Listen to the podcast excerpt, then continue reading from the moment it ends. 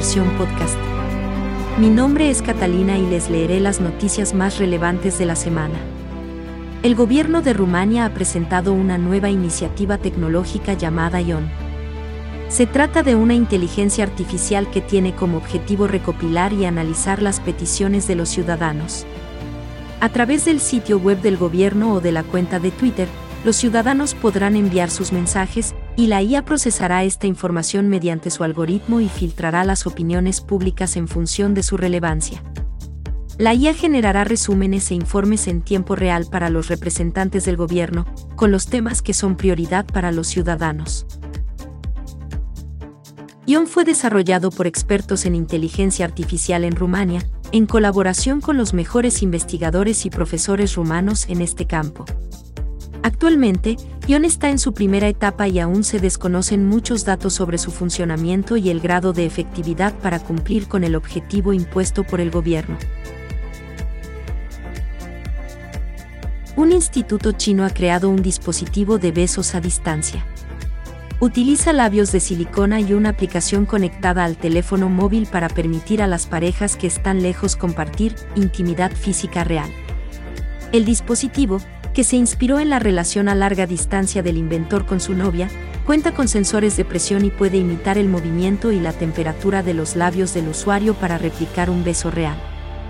Se vende en línea en China por alrededor de 35 euros y ha tenido éxito en ventas, con más de 100 dispositivos vendidos al mes.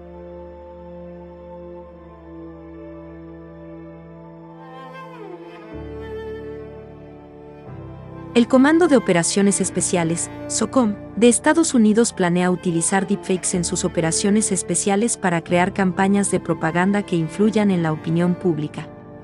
El SOCOM busca recopilar información a través de dispositivos conectados al Internet de las Cosas, IoT, para promover mensajes que serían bien recibidos con la ayuda de la inteligencia artificial.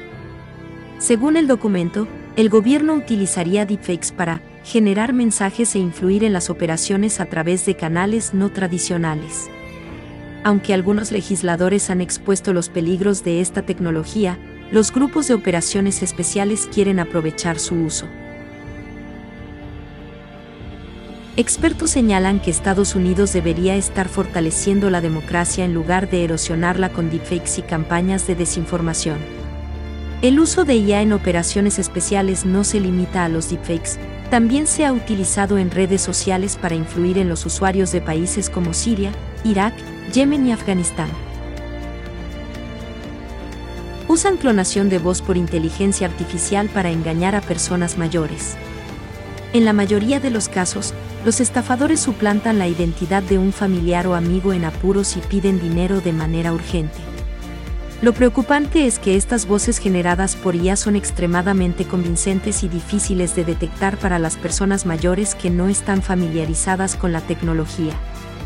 Los fraudes en los que alguien suplanta la identidad de otra persona han aumentado en los últimos años, con más de 36.000 denuncias en 2022. En algunos casos, los estafadores han logrado robar millones de dólares utilizando esta tecnología. Las nuevas generaciones de motores de IA han hecho que la situación sea aún peor. El consejo de la FTC es que, si se recibe una llamada de alguien que pide dinero urgentemente, se intente poner la llamada en espera y llamar a esa persona por separado para verificar la identidad. Nunca se debe dar dinero en forma de tarjetas regalo y es importante estar muy atentos a las peticiones de dinero que suelen hacerse con urgencia. La Administración de Alimentos y Medicamentos, FDA, de Estados Unidos ha rechazado la solicitud de autorización de Neuralink para comenzar los ensayos clínicos con personas. La idea de Neuralink es tratar enfermedades como la parálisis y la ceguera a través de la inteligencia artificial y una interfaz cerebro-computadora. Sin embargo, la FDA tiene docenas de dudas sobre los posibles riesgos de estos dispositivos, como el desplazamiento de los chips a otras partes del cerebro o el recalentamiento. Aunque es común que las empresas de dispositivos médicos sean rechazadas en un primer intento, Elon Musk ha prometido repetidamente que comenzaría a probar chips en cerebros humanos en menos de seis meses. Mientras tanto, la competencia, como Synchrolink, ha avanzado en la investigación y cuenta con el apoyo de Bill Gates y Jeff Bezos. Neuralink también ha avanzado con pruebas en monos, lo que ha generado controversia por la muerte de algunos de ellos. A pesar de esto, Neuralink ha pedido acelerar los experimentos con animales para recopilar más datos y resolver las dudas de la FDA.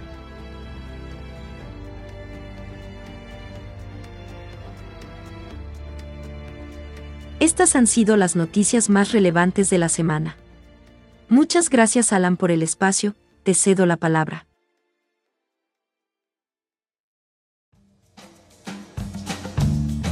Bienvenido Sebastián a Immersion Podcast.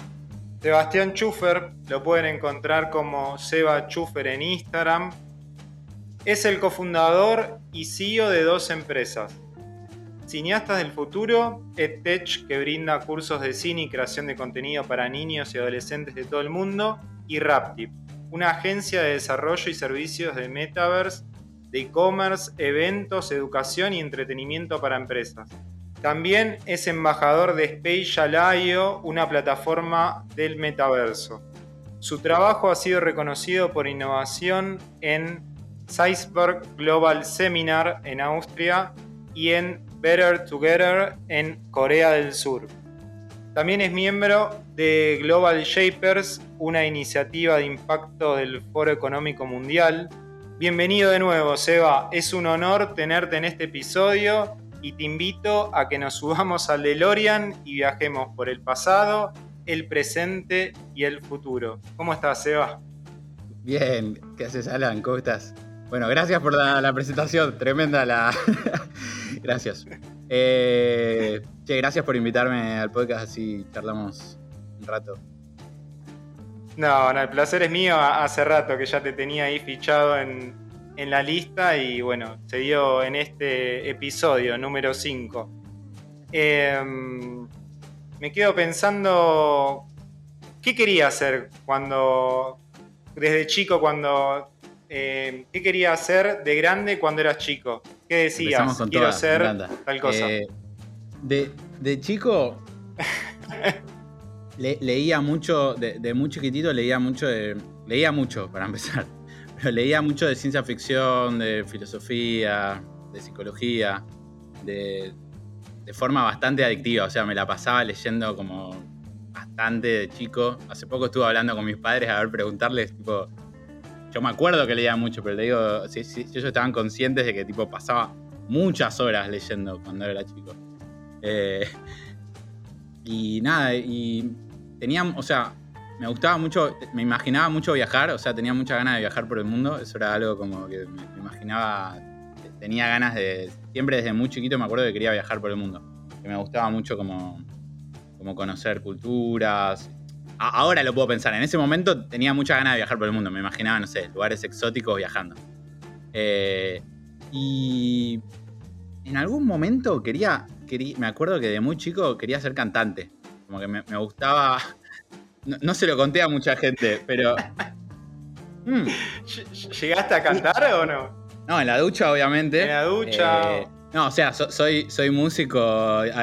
Hicimos algo de música juntos cuando en Bariloche. No, sé si. Puede ser, cuando nos conocimos en Bariloche. toqué, toqué música, soy, guitarrista, ahora no estoy casi tocando, pero, pero toqué muchos años, tuve varias bandas. Eh, no, no es lo que más me especializo en cantar, me gusta cantar. No sé si le gusta a la gente escucharme cantar. Claro pero canto. ¿Tenías algún referente en cuanto al canto? O sea, un Pavarotti o. No, no. O no, no, el Indio no Era, muy fanático de Pink Floyd, de Rejo Chili Peppers. Me imaginaba como cantante y guitarrista, creo, algo así, pero me, me acordé ahora. Sí, sí, bien me mucho. Después, bueno, me fui como más por la guitarra y cantaba cantando, pero, pero lo, dejé de lado, pues me acordé ahora. Pero sí, de, chico me, me, me, gustaba mucho leer y me gustaba mucho la, como, entender como la ciencia ficción, entender las ideas, el comportamiento humano. Y, y me imaginaba quizás como psicólogo, como filósofo, no sé, muy chico, como me, Me imaginaba con cosas relacionadas con el pensamiento, como cosas filosóficas, de, de intelectuales. eh, me, me atraía mucho eso.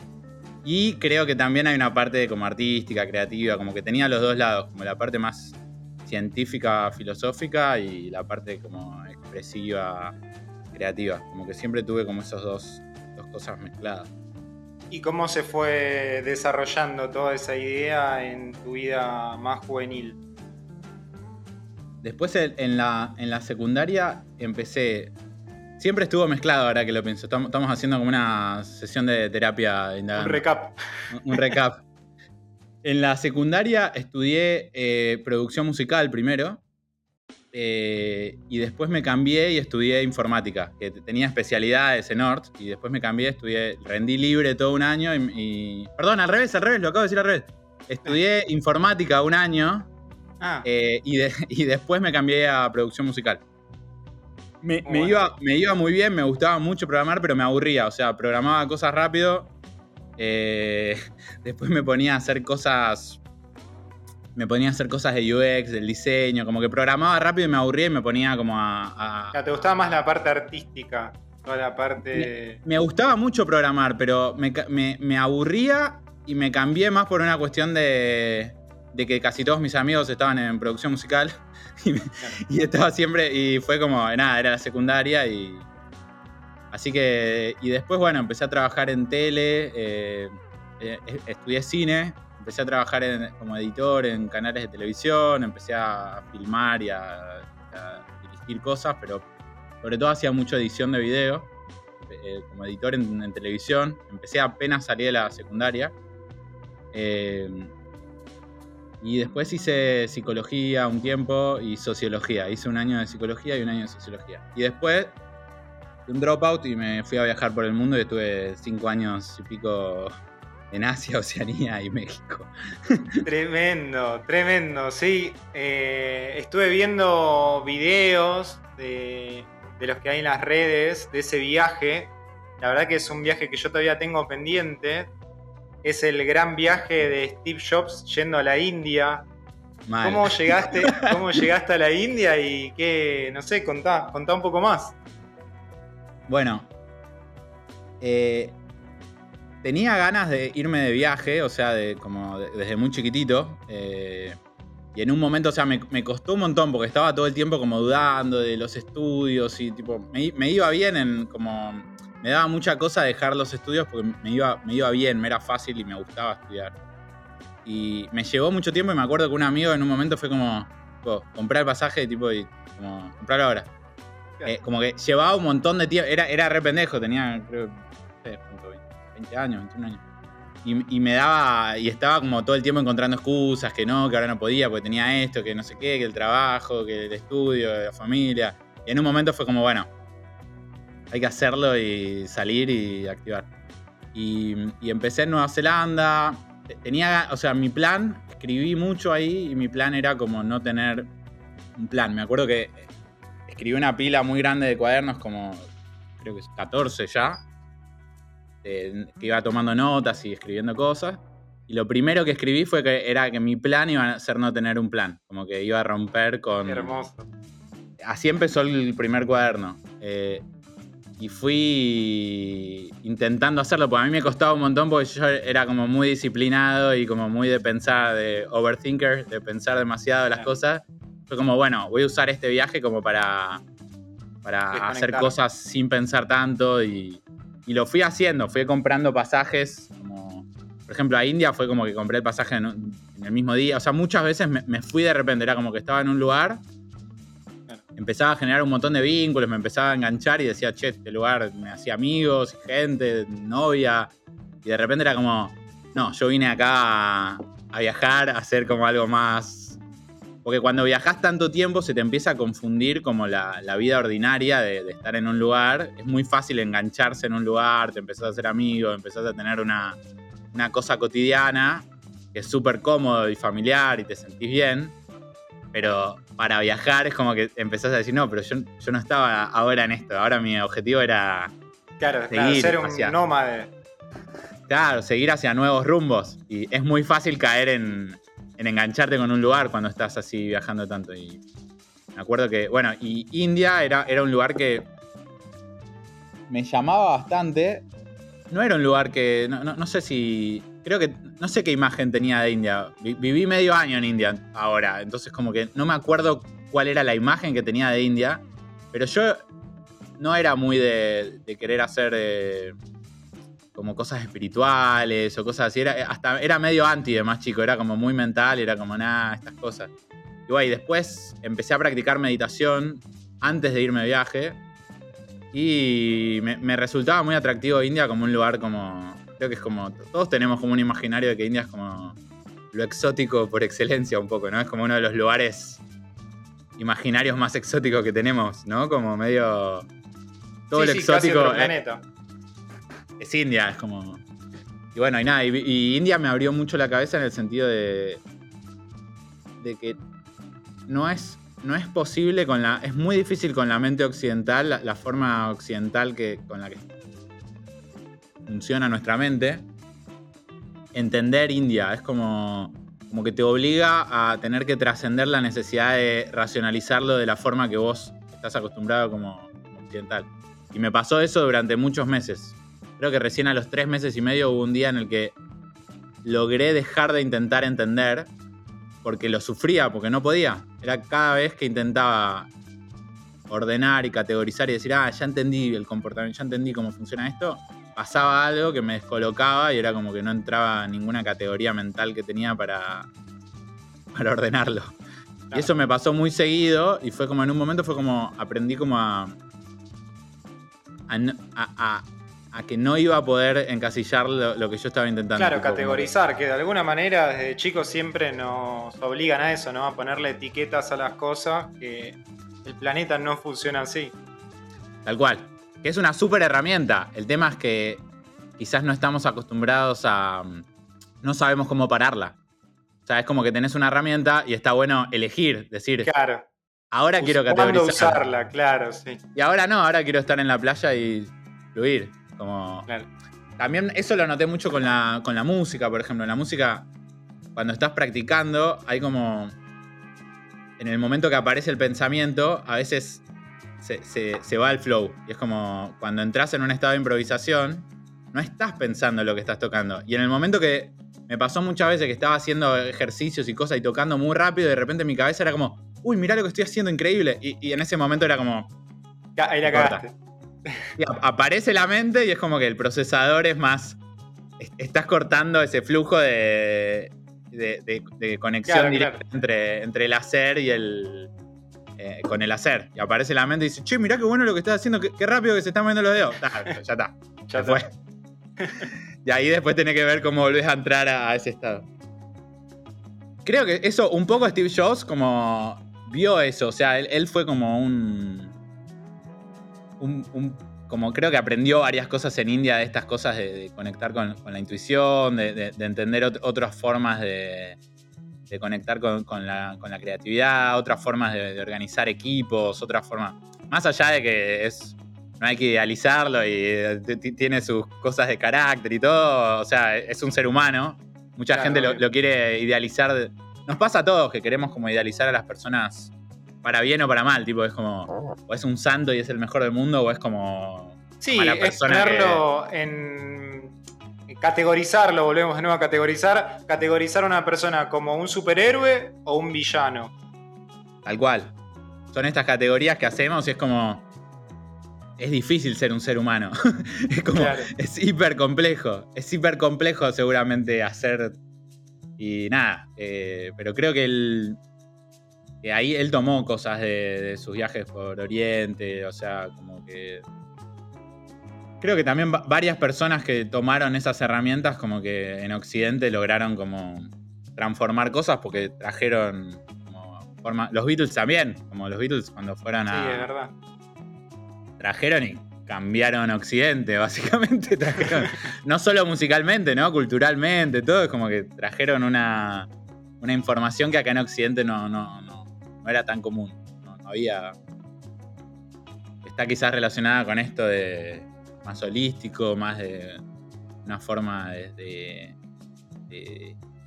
¿cómo diría? Eh, que va desde el, desde el todo a las partes. Y Occidente creo que va desde las partes hacia el todo. Como nosotros intentamos desarmar en pequeñas partes todo, cortarlo en pedacitos para entenderlo, tipo y, y, Oriente es más como, va desde al revés, va desde el todo, algo más global, más desde algo completo hasta las partes. Y las dos formas son re complementarias, creo, ¿no? No es que una es mejor que la otra. Nos, fuimos.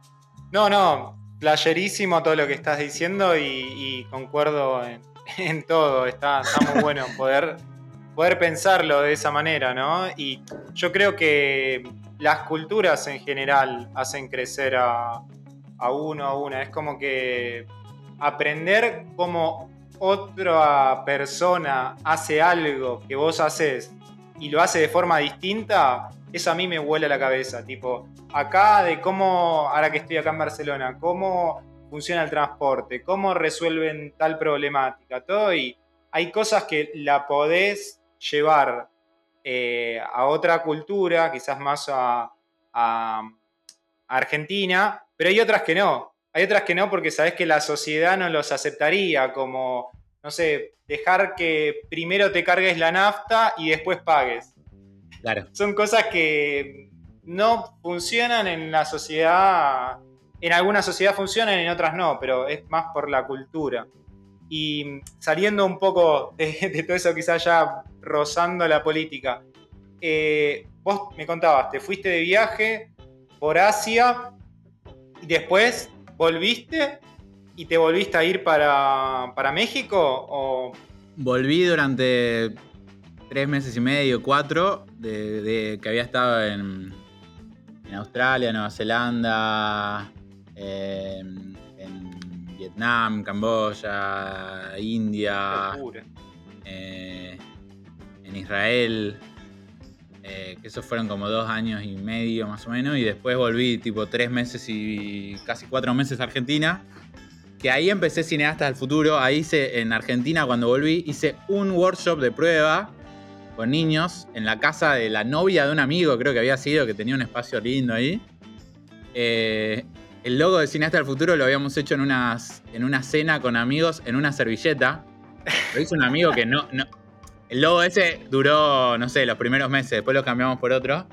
Pero el logo original, que, era un monstruito así con, una cámara, no me acuerdo qué, fue en una servilleta. Y en una cena, cuando, en esos meses que volví. Después hice el primer taller de cineastas, me fui a México a visitar a mi hermano, que justo se había ido eh, con la novia de ese momento y me terminé quedando en México como dos años y pico y, ahí empezó a crecer eh, Cineasta del Futuro y... ¿Desde México creció o quedó en pausa y cuando volviste lo continuaste? No, en México, eh, Cineasta del Futuro empezó en México diría, o sea, hubo un ah. workshop que hice de prueba en Buenos Aires sí. y me fui a México al poquito tiempo y solo había hecho un workshop. Eh, y lo principal, o sea, Cineastas, digamos que se conformó en México, o sea, empecé a tener alumnos, empecé a empezó a crecer, empecé, em, em, empezó en México. Va, empezó en Buenos Aires, digamos, con, un. Claro, claro, pero se desarrolló en México. Qué lindo, no, no sabía. No sabía. ¿Y cuál es, cuál es el concepto que tenías en ese momento de cineasta del futuro? ¿Qué es cineasta del futuro? Bueno, mirá, todo el delirio filosófico que acabamos de hablar, bajando la tierra, e, es la base de todo lo que estábamos hablando recién, es la base de cineastas. Porque surgió originalmente cuando yo estaba en Israel y Palestina, que quería hacer un documental de niños palestinos e israelíes haciendo cine juntos. Esa era como mi idea. Eh, y lo que yo había visto, habían acuchillado a alguien al lado mío, tipo muy cerca mío, en Israel y nada. Y como que viví y sentí y me angustió mucho. Fue como que dije, wow, tipo, esto es como. Es una cagada. claro, pero ¿fue así medio al azar o fue una persona objetivo? No, le habían acuchillado creo que a un policía. Eh, es, mucho más común de lo, que pensamos a veces, a veces está todo bien.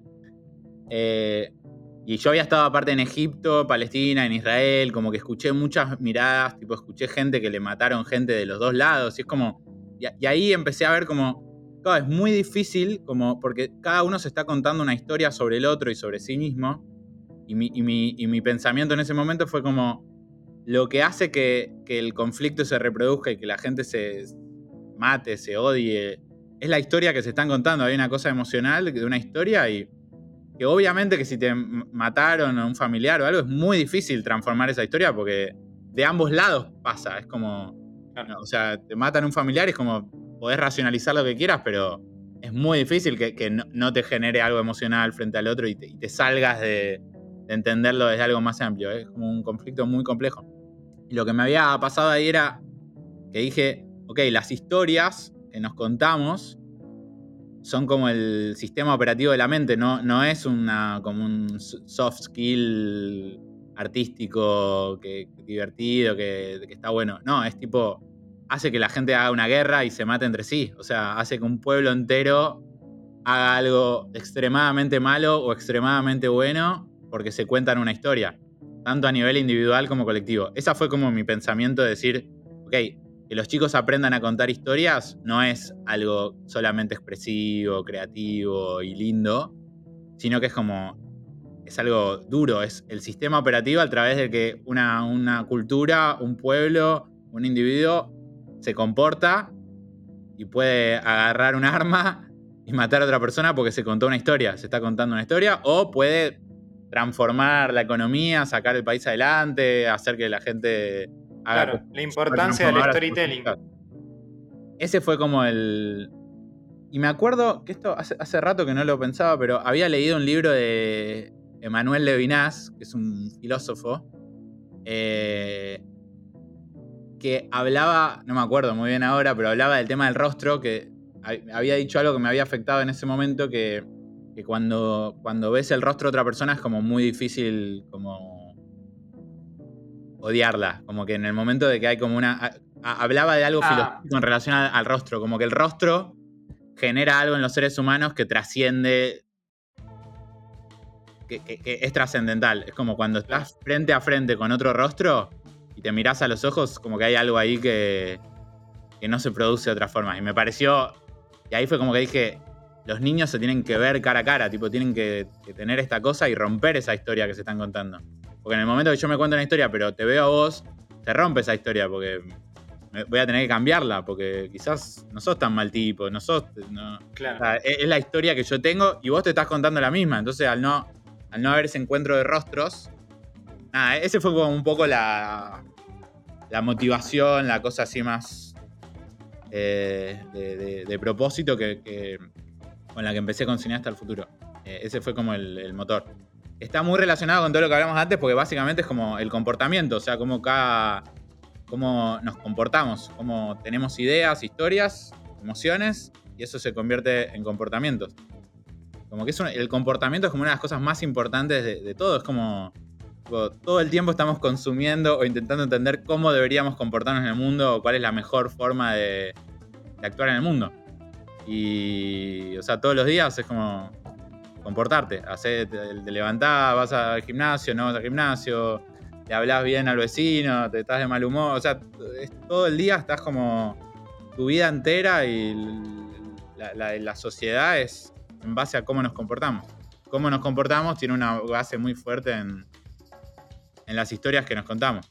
Tanto de los demás como de uno mismo, como si yo pienso que soy feo, que soy lindo, que soy bueno, que culpable, que, no soy bueno para el arte, no soy bueno para los deportes, eh, cualquier cosa que piense y me la crea, eh, hace un comportamiento y, es, muy fácil en la literatura. Profecía autocumplida se llama en psicología eso. Cuando uno dice soy tal cosa y se termina pasando porque uno lo está buscando, ¿no?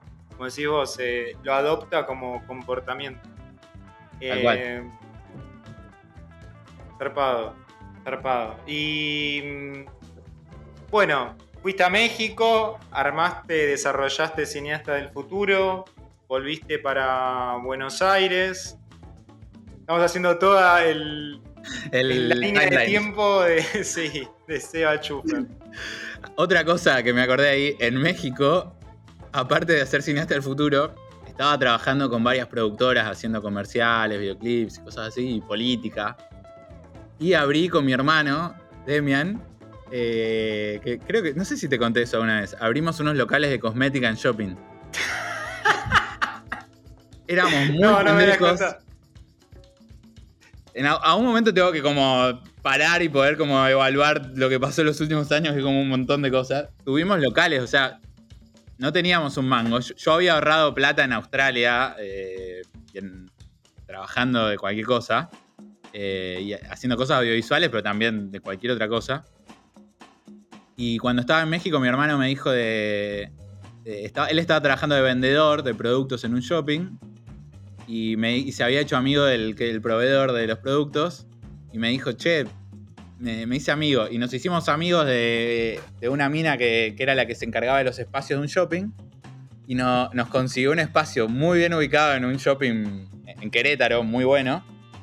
Eh, y terminamos eh, con mi hermano abriendo un local de productos de cosmética y abrimos tres. Y no teníamos un mango, o sea, no tenía, o sea, teníamos muy poca plata. El, pro- el- el- el prove- el proveedor no- nos adelantaba los productos al principio y le íbamos pagando a medida que vendíamos. Fue increíble, o sea, aprendimos un montón. Creo que esa fue como mi mayor experiencia de. Nos, nos pusimos un montón de palos, nos robaron, o sea, nos cagaron, eh, nos pasó de todo y aprendimos, aprendimos un montón a. De repente éramos re pendejos y teníamos gente a cargo. Teníamos, yo tenía 21 años, 22 años, mi hermano tenía creo que 18. Eh, y de repente teníamos gente a cargo. eh, los dos te- teníamos tipo dos locales en dos ciudades de México. Y teníamos gente a cargo mucho más grande que nosotros. Teníamos un tipo de 42 años, con hijos, todo. Y nosotros éramos unos pendejos. Y, él era el gerente y nosotros éramos los dueños. Eh, así que nada, fue como un reaprendizaje eh, tanto de venta como aprendí mucho a vender. Como a... Mi hermano es muy bueno vendiendo, mucho mejor que yo. Yo no soy muy... O sea, me sale con, con las cosas que me apasionan, pero fue como aprender a cómo escuchar a las personas pasan por el shopping y, y que te rechacen. Como para mí eso como emprendedor es como re valioso, es como ofrecerle algo a alguien y que la gente no, no, gracias, gracias, gracias, tipo, es como que tenés que entender cómo comunicárselo para explicarle el valor y, y para cualquier emprendedor, tipo, aprender a vender es como... No, no es para mí es tanto por la venta, sino por la capacidad de observar el comportamiento de las personas y entender por qué le puede interesar, por qué no. O sea, y entender también si quizás el producto que tenés no, no- no- no sirve o no. O sea, es como. Te, cambia la forma de pensar el modelo de negocio, pues entendés. O sea, te, baja la realidad, es como, uy, tengo esta idea increíble, sí. Bueno, a ver, vendésela a alguien. ¿Alguien está dispuesto a pagar por eso? Eh, Y, ahí te baja tierra, es como, buenísima tu idea. Vendela. Como, fíjate que, no sé, ofrecésela a 20 personas y a ver qué dicen. Tipo, no le gusta el producto, no es esa la persona adecuada, es muy caro, eh, no está comunicado correctamente lo- el, el valor, la solución que.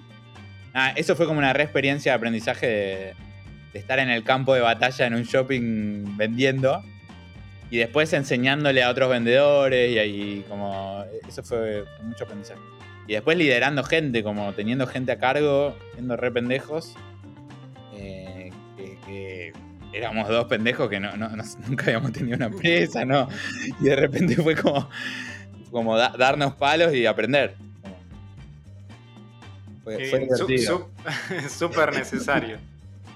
Eh, y bueno, entonces, ahora sí, llegaste a Buenos Aires y seguiste en marcha con Cineasta del Futuro. Eh, ahí re- retomé Cineasta del Futuro como más fuerte. Empezamos ahí a hacer con empresas, en festivales. eh, empecé a, tener como. a profesionalizarlo más, a hacerlo como más escalable. como empecé a capacitar profes, a tener un líder del área de educación. Como de a poco de, ser yo el profe, pasé como a armar una estructura, aprender a. También aprendí mucho en estos locales que tuvimos en México, después lo vendimos.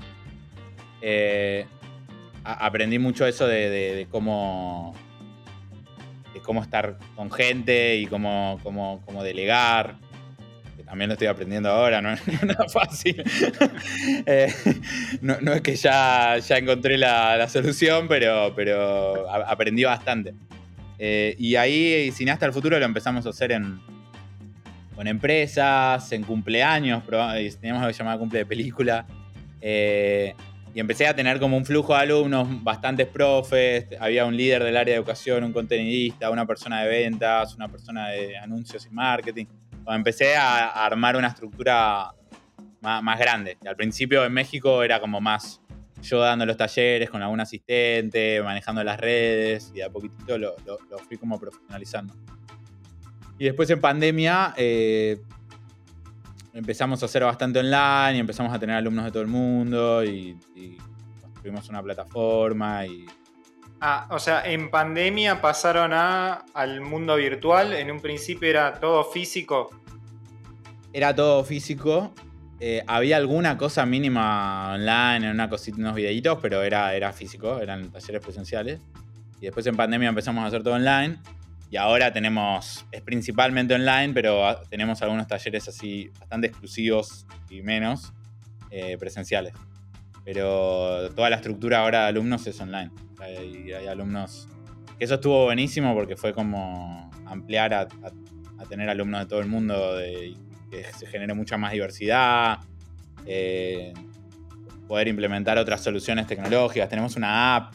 Eh, donde los profes pueden darle feedback asincrónico a los alumnos. Empezamos a, aprender también, o sea, al principio fue como de un día para el otro que tuvimos que pasar online todo. Me acuerdo que cuando empezó la pandemia teníamos teníamos los alumnos que habían empezado, creo que cursaron todos una semana, o sea, había cursos creo que casi todos los días. Había un taller a la, a la, a la tarde-noche todos los días, había un workshop. Creo que había como 180, 200 alumnos en Argentina. Estábamos en la casa Walsh, en Palermo, en Plaza Armenia. Creo que hubo una semana de clases y yo ahí dije, vamos online. Tipo, todavía no, no, no era todo el mundo, no habían cerrado las escuelas y todo, pero yo eh, dije, por las dudas vamos a ir online y, me adelanté como 5 o 6 días de... Bien. Porque ahí había hecho también otra cosa que hice, nada que ver hicimos un respirador eh, artificial, un, El respirar, ¿no? proyecto respirar. Qué bien, eh, qué bien, sí, sabía, contame. Como yo había leído el, paper este del Imperial College, como que fue como, como me, me, me choqueó bastante y dije, che, por las dudas voy a pasar las clases online temporalmente, o sea, prefiero ser un exagerado a tener que asumir alguna responsabilidad. O sea, como que mi cálculo fue, no estoy seguro que esto vaya a ser grave, pero hay una alta probabilidad de que sí, por lo que había leído. Entonces fue como dije, yo prefiero tipo hacer online, esperar y prefiero que me critiquen por ser un exagerado a que me critiquen por, por, por no serlo. Así que, nada, hice eso. Algunos padres me habían escrito, pero ¿por qué? Si todas las escuelas siguen, no sé qué, ¿viste? Y yo dije, mirá, Dame una semana. leete el paper del Imperial College y hablamos. Y, bueno, y ahí con el proyecto de Respirar, ¿cómo fue eso? ¿Qué lugar ocupaste en el proyecto? ¿Cómo surgió? También es una historia bastante épica. Eh, había leído el paper, del Imperial College que me lo había mandado un amigo de México, Axel, eh, que siempre está a la, la vanguardia ahí con cosas. Leí el paper me agarró insomnio, nunca tengo insomnio, me quedé toda la noche estudiando y leyendo cosas sobre eso, como que me, quedé como medio en un estado de shock. nunca tengo insomnio. Y ahí hablé con... creo que le reenvié un cosito a Janet. Janet es amiga de ambos, o sea, después podemos contar eh, brevemente eso.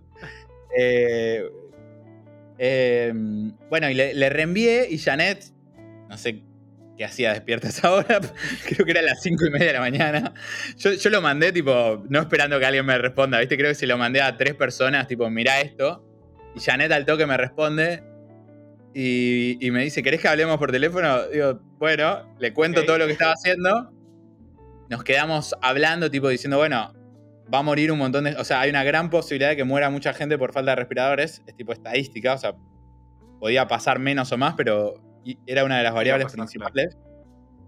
E, era una de las variables más complicadas de todo. O sea, por cada respirador que no había para una persona que lo necesitaba, que era muy probable que esa persona muera. O sea, era. E, y, depende de la aceleración de la curva y la, y la, la fabricación de, que llegue a haber eh, respiradores, era muy fácil el cálculo. Tipo, había alto riesgo, por eso aparte era un aparato súper caro. Cuestan como 20 mil dólares. Argentina solo había una fábrica en Córdoba que llegaba a fabricar, no me acuerdo si 300 por mes y nada, podía alcanzar, pero era muy probable que no. depende cómo aceleraba la curva, ¿no? Eh, y nada, y ahí a, las 7 de la mañana lo llamamos por teléfono a Lucas Basaroto, que es técnico mecatrónico y es una bestia, es un crack. Eh, y le decimos, che, Lucas, eh, ¿qué tan difícil es hacer un respirador artificial? Dice, bastante, pero lo hacemos. Me dice, mánqueme que me tome un café. Fue así. y lo hago en dos tazas de café. Es un peligro tener amigos así, de manijas, porque tipo normalmente otra persona sería como, déjame dormir, ¿de qué carajo estás hablando? ¿Qué respirador? Déjame dormir. Y nada, y ahí los tres armamos un grupo de WhatsApp y en al, al, otro día salimos en C5N, empezamos a, nos empezaron a llamar todos los... Armamos un prototipo y en un mes se armaron 13 prototipos. Nos empezaron a ayudar todos los directores de los hospitales más grandes, nos hablaron todos los medios, era, era como... Eh, tocamos un tema como muy, muy sensible. Y es una larga historia, pero bueno, después tuvimos algunos problemas políticos... Políticos legales. No, no. Nos nos dijeron, dijeron no sigan con este proyecto de una forma bastante violenta. No, no puedo contar mucho de eso, pero. Retírese sin hacer escándalo. Exactamente. Y nosotros lo estamos haciendo todo sin fines de lucro. Nos quisieron ofrecer guita como para que.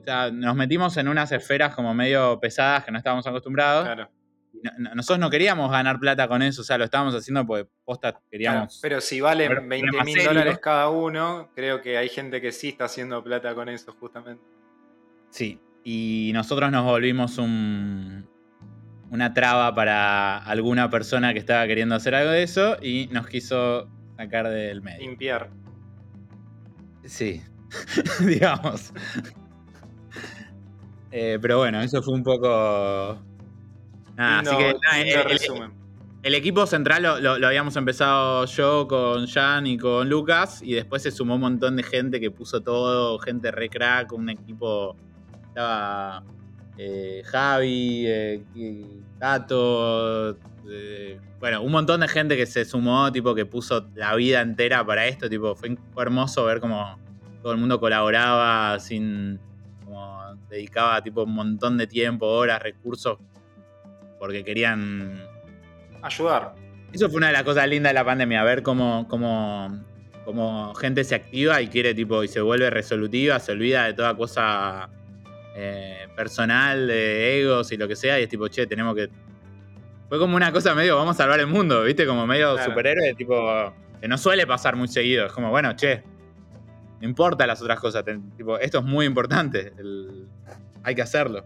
Ah, y eso, eso fue hermoso, fue una experiencia increíble la cantidad de gente que, que dio todo, tipo tiempo, recursos, nos ofrecieron un montón de platas para, para, eh, para, hacer el proyecto, o sea, como que abundaba gente que, nos quería ayudar. Creo que eso pasa cuando tenés un propósito definido, ¿no? Sí, y que, y que es altruista, que no, no es o sea, creo que toda empresa debería ser así. Es como estás resolviendo un problema, ¿no? No es para vos. Vos ganas plata después. Pero el objetivo de la empresa es resolver un problema. Así debería ser. Tenés sed, yo te fabrico agua y te doy el agua. Claro, sí, no, no siempre pasa eso. También hay empresas que crean el problema y la solución. Entonces es, te pongo la temperatura a 50, tenés calor y te vendo el agua. Obviamente que después está toda lo. Pero en un sistema orgánico en el que las cosas funcionen como deberían. Que creo que al hacer esas cosas se desorganiza. Es como un sistema, es como el cuerpo humano. Es como. Si tenés un algo que. o sea, somos todos como. Acá me, pongo medio espiritual, filosófico, pero es como un cuerpo la, la sociedad. Tipo, hacer esas cosas termina dañando todo el ecosistema. Es como es inorgánico. O sea, es como que. Como si fuese vos un cuerpo, una parte de tu cuerpo quiere tomar mucha preponderancia y no le importa el resto. Y bueno, se enferma una parte del cuerpo, como o el cuerpo no, no rinde bien.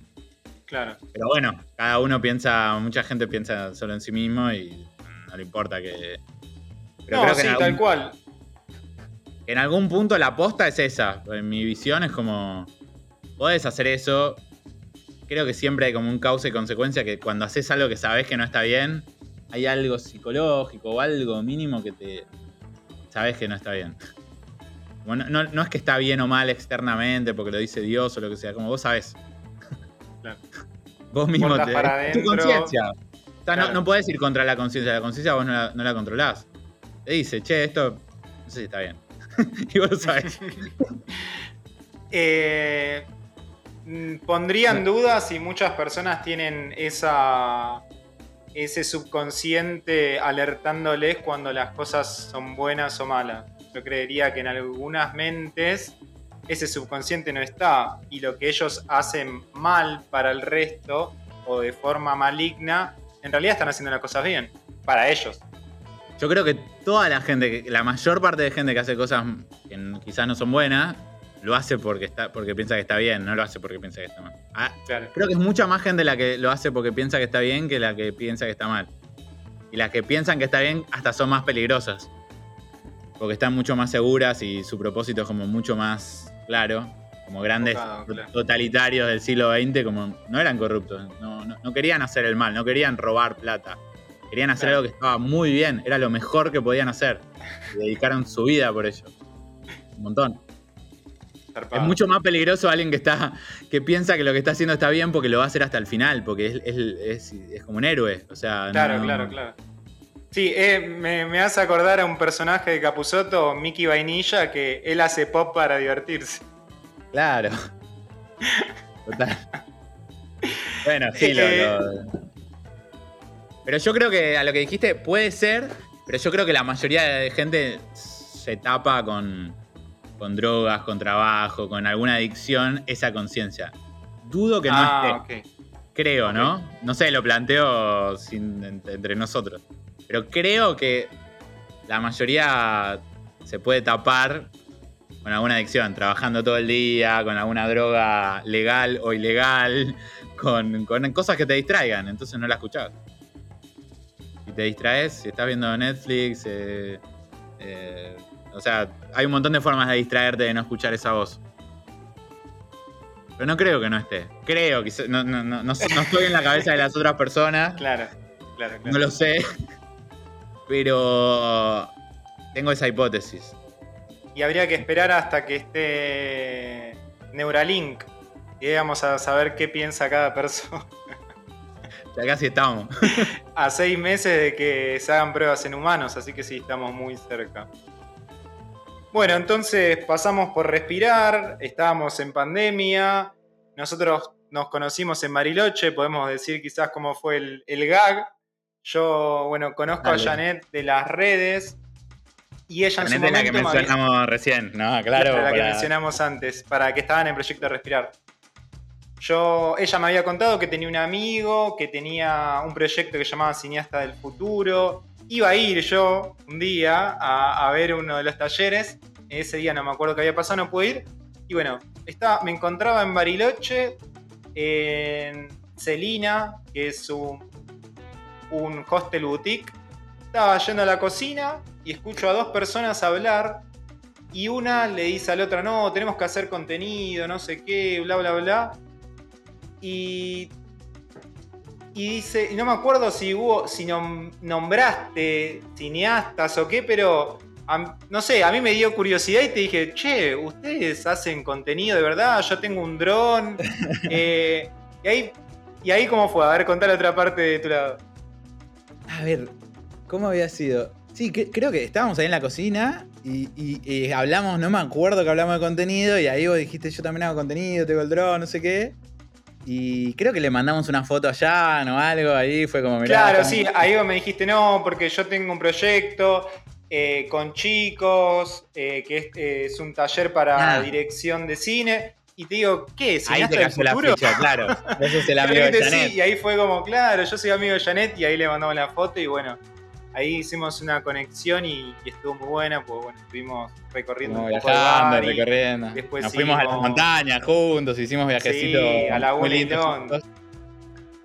Qué, sí, qué lindo. Hicimos unos viajes hermosos, la verdad que fue re lindo, sí, sí. Bariloche.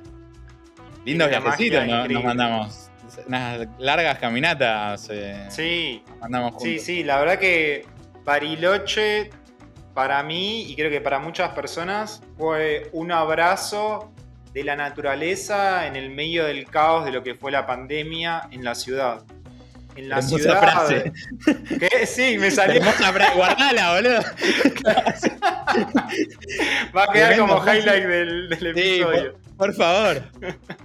Pero no, es verdad. O sea, estar en una ciudad que lo lindo de la ciudad es poder eh, ir a bares, ir a teatros, al cine, recorrer las calles y que de un día para el otro esté todo cerrado, que no pueda salir ni para ir al supermercado, esté todo muy controlado, fue muy difícil. Por suerte tuve la posibilidad de, va, tuvimos, porque vos también estuviste allá, estar en Bariloche, donde las restricciones eran menores, donde tenías la naturaleza al lado y la verdad que fue, fue hermoso y a mí me sirvió mucho estar, creo que fue todo, sí, todo el 2021 viviendo allá en Bariloche. Claro, vos te quedaste mucho tiempo más que yo.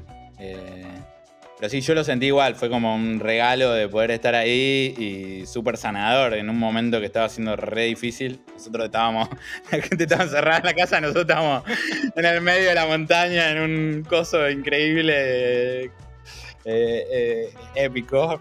Eh, sí, sí. Y, aparte había menos restricciones en Bariloche. Y aparte creo que algo lindo era que estábamos como en un ecosistema cerrado. Porque Celina había mucha gente que estaba, muchos en situaciones parecidas a la nuestra. No estábamos solos, estábamos con un grupo de gente, eso también era lindo. Si estabas en Buenos Aires en esa época no podías estar en un lugar con mucha gente, era como...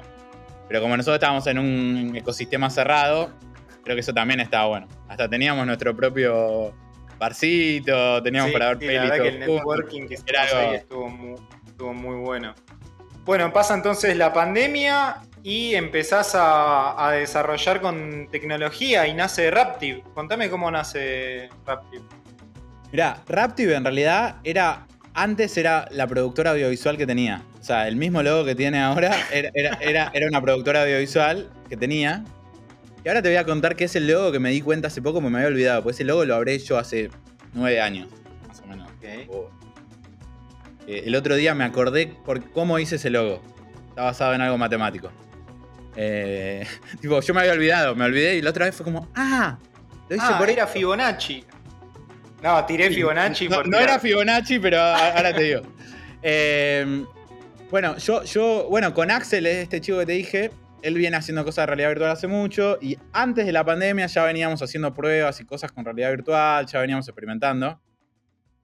Y bueno, y justo antes de la pandemia, una de las cosas que queríamos hacer era, estábamos viendo de hacer algún desarrollo para educación, trabajo, social, dentro de realidad virtual y cosas así. Y cuando fue la pandemia, como yo tuve que migrar Cineasta al Futuro Online, un lindo quilombo, y aparte de lo de los respiradores, como que tuve que dejar de lado todo eso de realidad virtual con lo que estaba enganchado porque no, tenía tiempo.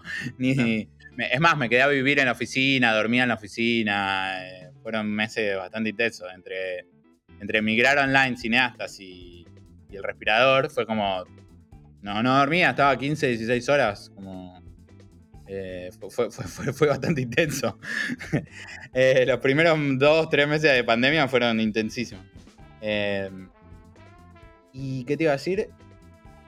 Y bueno, y ahí empecé a. En realidad, me compré un casco que creo que en gran parte fue por vos. Que, que... Creo decía el atorrante, para no, decir de otra cosa. No, no, no, no, no, no me acuerdo bien cómo fue, pero todo, todo lo que son gadgets, para mí vos sos como un referente de gadgets, tipo, todas las cosas que comprarse cosas súper tecnológicas, gadgets y cosas así, es como, es más, los AirPods, todo lo que era tipo muy gadget, siempre te pregunté a vos, ¿no? Es como, como tenés la, sí, la última... Yo me acuerdo.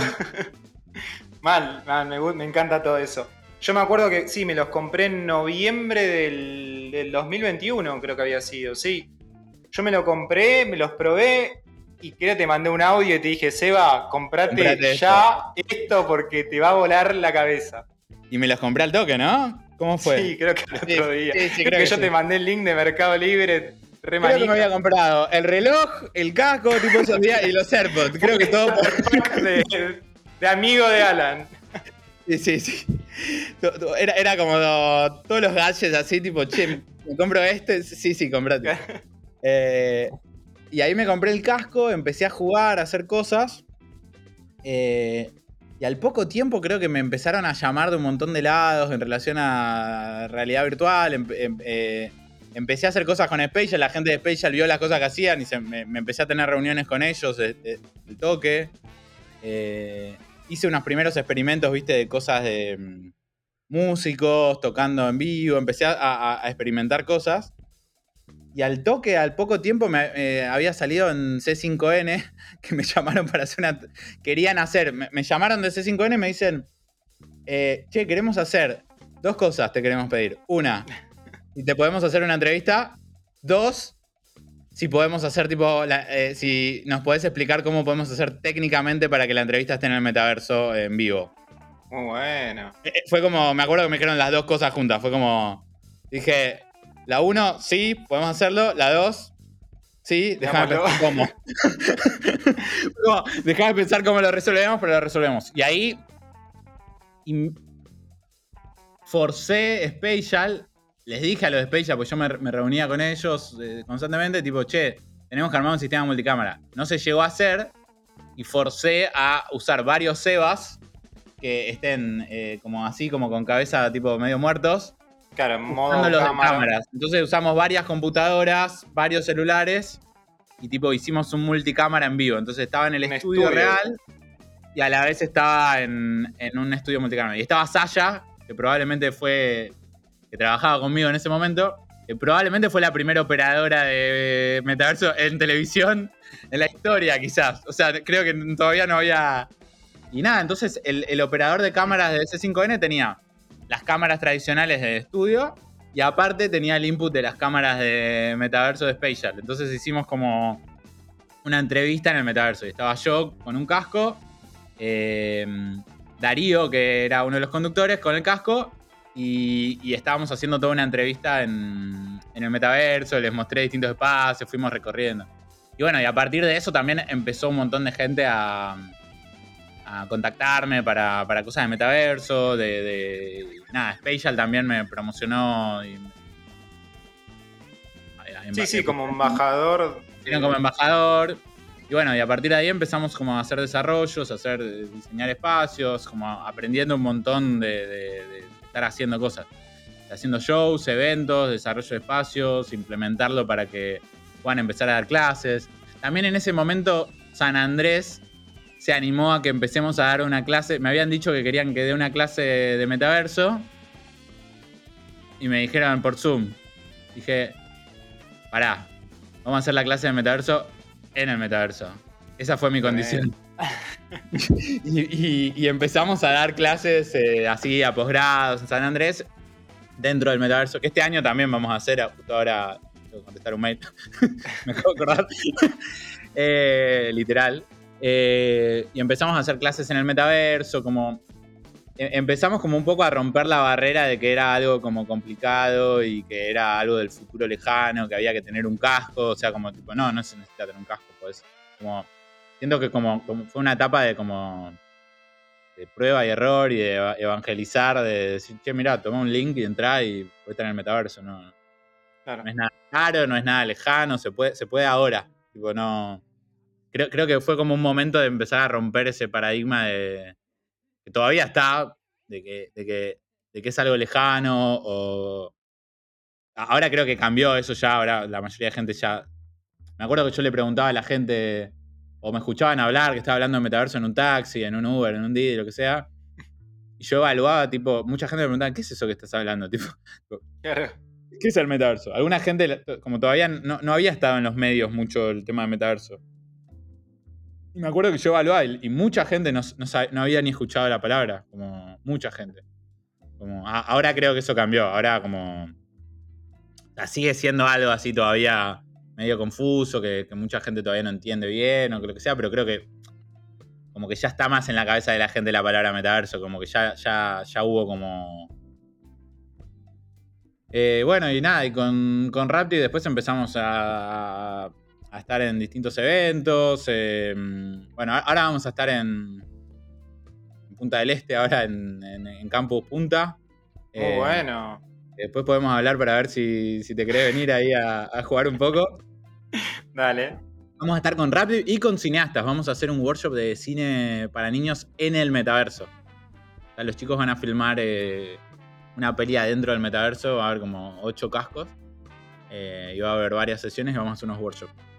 muy bueno. Va a, estar, muy divertido. Em, bueno, eso es un poco. Rapid surgió medio así, o sea, se fue dando como yo, ya antes de la pandemia, bastante tiempo antes, como yo ya. Uno, de los primeros experimentos que, habíamos hecho con clases bastante antes de. Había usado Rec Room, ¿no? no sé, ¿Rec Room lo probaste alguna vez? Sí, sí, sí, lo probé. Bueno, con, con Rec Room, tipo como, no sé, varios meses antes de pandemia y todo, eh, habíamos hecho con alumnos de Cineastas del Futuro, así que, que, cursan hace muchos años. Yo había estado como che, esto tiene que ser tipo, o sea, se puede dar clases acá. Yo estaba como fascinado, era como, eh, como que... Y, noté como gente que quizás te, como que tenía cascos de realidad virtual hace muchos años, era como, no, pero esto no sé qué, y es tipo, podés tener una clase, tipo, no sé. Claro.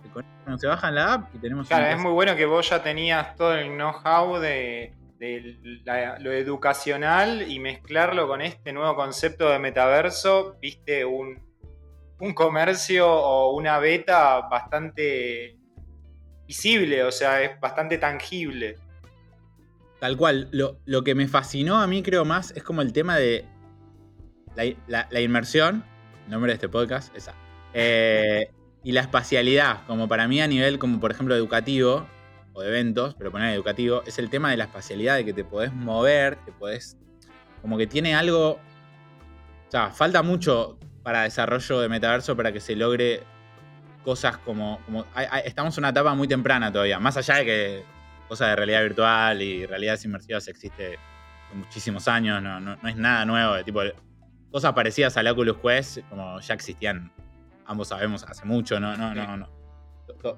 Pero creo que lo que está cambiando es la masividad, la inversión en estas tecnologías y las cabezas que están pensando cosas que se pueden hacer con esto. Entonces, como que es accesible ahora. Antes tenía que poner, no sé, 8 mil dólares para tener una cosita básica. Ahora por 300 dólares puede tener un casco. Claro. 400 creo ahora aumentó. El Quest 2, sí, sí, aumentó un poco. Estaba 300 y lo, subieron 100 em, pero lo que me, parece muy interesante es como el tema de la, de la, espacialidad, o sea, que puedas estar tomando una clase y te aburras y vayas a charlar con amigos de otro lado, te metes en otra clase, vas a podés, estás en un grupo de gente, conoces a alguien que te pareció interesante, pueden tener otra conversación, se van a un costado y tienen otra conversación, mientras los otros están hablando de otra cosa. Como, como para mí, es como. Yo lo veo como una evolución de la forma en la que los seres humanos interactuamos en el mundo virtual. No una, aclaro, no como una evolución a cómo los seres humanos interactuamos, en la vida real, claro, claro, no. mucha gente lo confunde. Pero en el mundo virtual, el mundo eh, a, distancia, porque. O sea, antes tenías, te tenías que mandar señales de humo, una carta, eh, radio, televisión, eh, internet, WhatsApp. Bueno. Y, si te fijas, para mí lo que yo veo es como.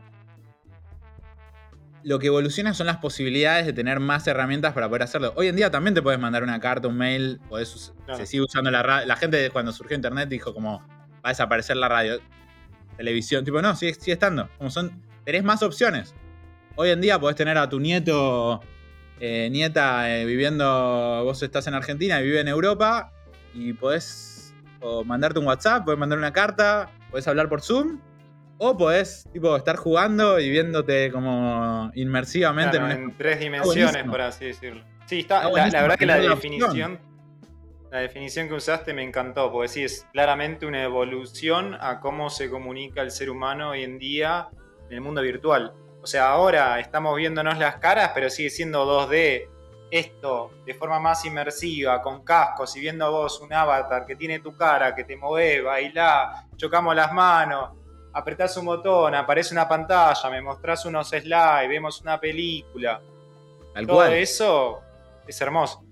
Antes tenías que esperar dos meses para una carta. O sea, no sé, un mes. Me acuerdo que mi vieja me contaba que mi tío se había ido de viaje, no sé qué, y tipo, tardaba un mes en que, tengan una comunicación. Como, hoy en día nos parece como, como loco y es como, no, tipo, todo el tiempo evolucionan nuevas herramientas de comunicación. Como, y siempre generan miedo, tipo, siempre generan como un poco de rechazo porque decís, como, se puede perder la comunicación. Todo cambio, el primer impacto es miedo y todo genera cosas negativas y positivas y es como y va evolucionando. Pero lo que yo veo en estas cosas, hay mucho chamullo, mucho, mucho meta, metaverso. Eh, está, lleno de verso el metaverso y hay como mucho como mucho queriendo hacer plata con esto porque está en boga y está de moda, entonces, viste, eh, viste vamos a aprovechar cualquier hype, pero para mí esto, más allá del hype que pueda tener ahora y la gente se vuelva,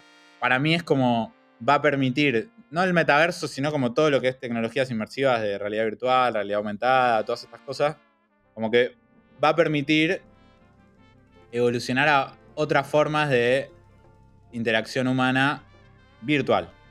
No, no, no, no, no, va a hacer que mejore la interacción humana. O sea, te, Querés, pelear con alguien y te llevas mal con tu, tu hermano, tu papá, con amigos, tipo, eso es algo humano, emocional esto es una herramienta para vincularte a distancia, vincularte de otra forma.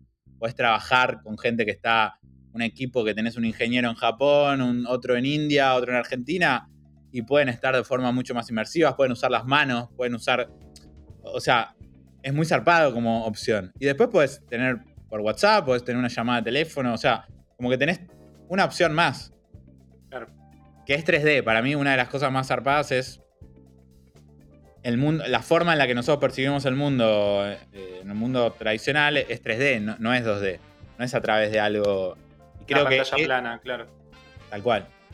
Más allá de eso, que, bueno, me muero de ganas de probar el coso que tenés ahora de que te da sensibilidad y todas estas cosas. O sea, creo, creo que todavía está como en, un estadio temprano, que por ahora es como algo loco y un juego, pero después es como. Quizás es como. Sí, ah, sí, la vida cotidiana. Sí, vas, entras al laburo, te pones un traje, en realidad entras a una habitación que puede ser tu lugar para trabajar y, y entras en otro, en otro mundo, en otro mundo virtual, digital, tridimensional. Y, Tal cual. Sí, sí, se está, para mí estamos justo en el medio de, de la explosión de todo esto que se viene con inteligencia artificial, con realidad mixta, todas esas tecnologías que venían cocinándose, venían cocinándose, porque no son cosas, como dijiste vos, no son cosas que salieron ayer, innovadoras. Son tecnologías que vienen gestándose y ahora se liberaron de una manera para que el público las entienda, sea más digerible. Eh, y creo que de acá en adelante vamos a ver muchísimos, muchísimos cambios y estoy muy contento que los podamos vivir, porque cuando era chico yo también fantaseaba con todos estos mundos y decía, no, cuando tenga 60, 70 años recién va a pasar eso. Y no, hoy en día tengo 31 y ya está pasando, ya está pasando y estoy contento que digo, bueno, dentro de 10 va a ser una fucking locura en 5. Estamos en una película de ciencia ficción, o sea, si te abstraes un poco es como... Sí. No se hubiese imaginado que todo lo que está pasando ahora eh, podría estar pasando... Eh, y es muy loco que el arte, a través del cine, a través de la pintura, haya sido de alguna manera la inspiración o eh, los... Ay, no, sé cómo sería esta palabra, pero como los futurólogos, futurólogas que decían todo esto que iba a pasar y terminó pasando. Bueno, yo creo que por eso, hoy a la mañana justo me apareció un pensamiento de eso, o sea, yo hay cosas que me doy cuenta que veo las noticias o cosas que como que yo veo como bastante obvio para dónde va a ir, que creo que, pero creo que es porque yo leía ciencia ficción, mucha ciencia ficción cuando tenía 7 años, o sea, mi papá me regaló un libro cuando tenía... Mi papá fue, me regaló un libro que era, el primer libro de ciencia ficción que leí fue de Ray Bradbury, Crónicas Marcianas. Fue mi primer libro. Tremendo, qué lindo libro. creo que tenía siete años, algo así. Y es como que para mí estas cosas, creo que la gente que leemos ciencia ficción Sí, sí, o leímos de chicos es como. Es como muy evidente, como que no. Claro. Como que ya, ya lo viste, ya sabes para dónde. Como que no. no, no- No te sorprende, sino que. Sí, Y, y podés ver para dónde va a ir. No, no, no, no, hay, no hay tantas. O sea, no, no hay un millón de opciones. Hay cinco. Más o menos ver por ahí. O sea, le podés pifiar un poco, pero. Ponele, yo tengo la hipótesis de que esto de cosas sensibles en el cuerpo, vamos a tener nanobots. Es muy probable. O sea, hay un montón de cosas que, tipo, que van ahí. Y bueno, y Ray Carswell. Ah, mirá, y ahora te tiro. eh, el logo de, de Ah, Raptive de Raptive. si te fijas, es una curva exponencial. Está basada en, una, en, en un factor exponencial.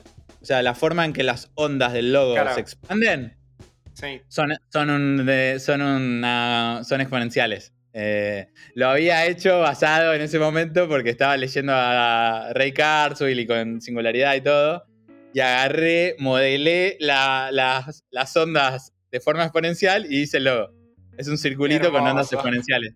Yo me había olvidado. O sea, yo me olvidé que el logo era eso. Me olvidé. Claro. Un día fue como, ay, cierto que el logo, tipo, Que tenía un significado, que lo hice por algo. Sí. Y bueno, y se llama Sí. Raptive por Disruptive. pues Lo había pensado así como exponencial y todo. Pero sí, son curvas de, que se amplían de forma exponencial. Hermoso. Y acá que estamos con la ciencia ficción, me imagino que te gusta el cine. ¿Nos podrías recomendar una película Uh, que te haya quedado dando vueltas estos meses, este año? Una película Buena que te haya cambiado el punto de vista. muy buena pregunta. A ver. Me quedé pensando. ¿Qué, qué película vi el último tiempo que me haya afectado mucho? O sea, lo primero que me está viniendo a la cabeza ahora es, o sea, en Cineasta del Futuro, algo muy interesante que surgió desde el inicio, que se mantuvo todos estos 10, 11 años, es que a todos los alumnos, padres y madres de Cineasta del Futuro, en la primera clase, obligatoriamente tienen que contestar cuál es su peli favorita. Favorito. Todos, o sea, en todos los talleres los padres es como, ay, no, no, y tipo, sí, sí, tenés que responder. Claro. tipo, es, es un ritual ancestral que todos tienen que responder cuál es su peli favorita. Y es buenísimo porque te dice un montón. Yo, una de las que me, vino a la cabeza ahora, que es como una de las que más me afectó de más chico, es eh, La ventana indiscreta en relación al cine de Hitchcock. Eh, por el tema de, las historias, el punto de vista y cómo construimos. Porque es un tipo en silla de rueda que es fotógrafo y está y tiene un accidente en silla de rueda y construye todo lo que está pasando enfrente a partir de fragmentos que va viendo de la realidad. Eh, y, y construye un potencial asesinato, y, pero solo se basa en pequeños fragmentos, que es lo que hacemos en el cine. Te, te doy, Claro. te doy cositas y vos construís algo a partir de eso. Y acá es como, para mí es como un homenaje al cine esa peli, es hermosa porque... porque Sí, esta es- tiene un capítulo de Los Simpsons, cuando Bart también se lastima el pie y está en la ventana. en Los Eh, sí. Igual no se me está ocurriendo ahora una de las pelis No, que haya pero visto es, es tiempo. lo que, la que dijiste, ¿eh? La verdad que creo que con... Bueno, una de las cosas que vi que en realidad de los libros que más me afectó que hace poco vi la serie es eh, La Fundación de Isaac Asimov. Que salió una serie de Apple TV que se llama, creo ¿Sabés que no vi la serie? Foundation. sí. Sí, no la vi Está muy la serie. O sea, está muy buena. El libro, los libros, porque son varios, Sí. Eh, son tipo para mí la mejor obra de ciencia ficción de, de la historia. Es que jamás algo que dure dos horas, tres horas, va a poder superar todo el. O sea, lo que fue escrito. Eh, es imposible que. Igual lo reco- recomiendo verla porque está buenísima y, y yo de- desde chico, desde que leí ese libro, yo me imaginaba algún día poder hacer una serie sobre eso, tipo era como, lo- la- si tenía que elegir algo para hacer, era como mi favorita para hacer, pero no sabía cómo, es extremadamente compleja. Esa, esa, esa serie o peli, un montón de directores la estuvieron por hacer y se cayó el proyecto como siete veces, creo, no sé, se cayó muchas Claro. veces el proyecto. Porque era, era muy difícil tomar un proyecto así. Porque son como 13 libros. O sea, son tres los principales, la trilogía. Y pasa a lo largo de muchos personajes, muchas generaciones. Es, es una locura. Eh, pero ese es uno de mis libros favoritos. Tiene a Her-. Harry Saldon o algo así. un psicohistoriador que básicamente predice la, que con un alto nivel de probabilidad la caída de la civilización. Eh, y lo que hace es calcular que creando una fundación, acumulando todo el conocimiento de la, de la, humanidad, poniéndolo en las dos puntas de la galaxia, se va a reducir el tiempo de barbarie que va a haber en el medio. E, e, es, eh, es larguísimo, lo estoy intentando. Pero básicamente es muy interesante porque es un tipo que crea una ciencia que a través de la psicología y la historia puede predecir comportamiento de masa con un altísimo nivel de, de certeza. Y en ese cálculo, viendo todas las variables psicohistóricas, dice, es inevitable, tipo hay como, no me acuerdo, 94% de que va de que va a haber un periodo de barbarie y que la civilización se va a hacer pelota. Eh, y lo único que se puede hacer es reducir ese tiempo de barbarie. según sus cálculos era casi imposible evitarlo. Pero la forma de reducir la barbarie era acumular todo el conocimiento que tenía la humanidad y dejarlo en dos puntas de la galaxia para que los volvamos a encontrar. Se lo menos posible. Y se recupere más rápido a, volver a la civilización. Como, como que todo ese conocimiento eh, se pueda recuperar y, sea mucho más rápido el proceso de, volver a, a, un estado civilizado.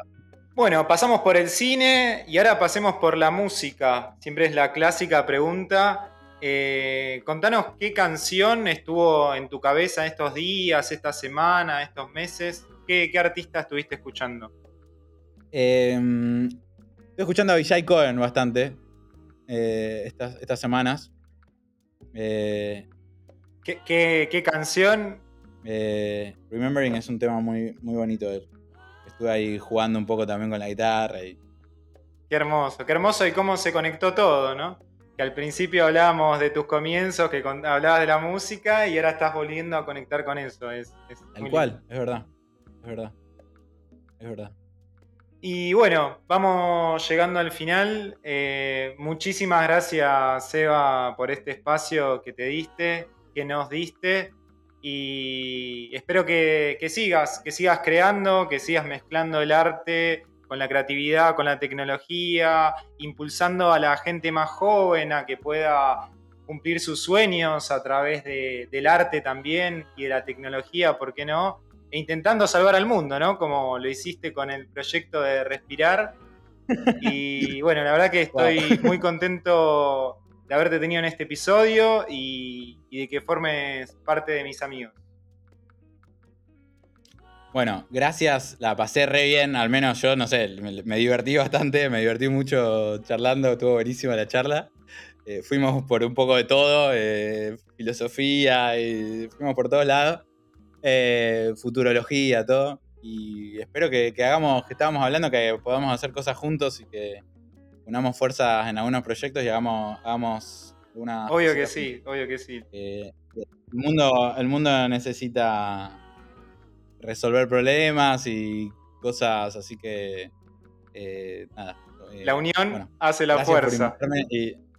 la unión hace la fuerza, tal cual. Así que bueno. Bueno, gracias por invitarme y la, la pasé bomba y, y nos juntamos próximamente en el metaverso a que con Alan nos juntamos en pandemia bastante a jugar al ping-pong en el metaverso mientras él estaba en Bariloche. Y hace poco nos juntamos en un jueguito de, disparos muy bueno. Así que próximamente nos, vemos por ahí. Obvio que sí, estaremos subiendo contenido a nuestras redes y, ¿por qué no? Hacer un, streaming, un Twitch ahí, los dos con los cascos. Ah, hagámoslo, hagámoslo, por favor. Dale. Bueno, esto fue el quinto capítulo de Immersion Podcast. Mi nombre es Alan Vivares y en esta ocasión nos despedimos con Remembering de Avishai Cohen.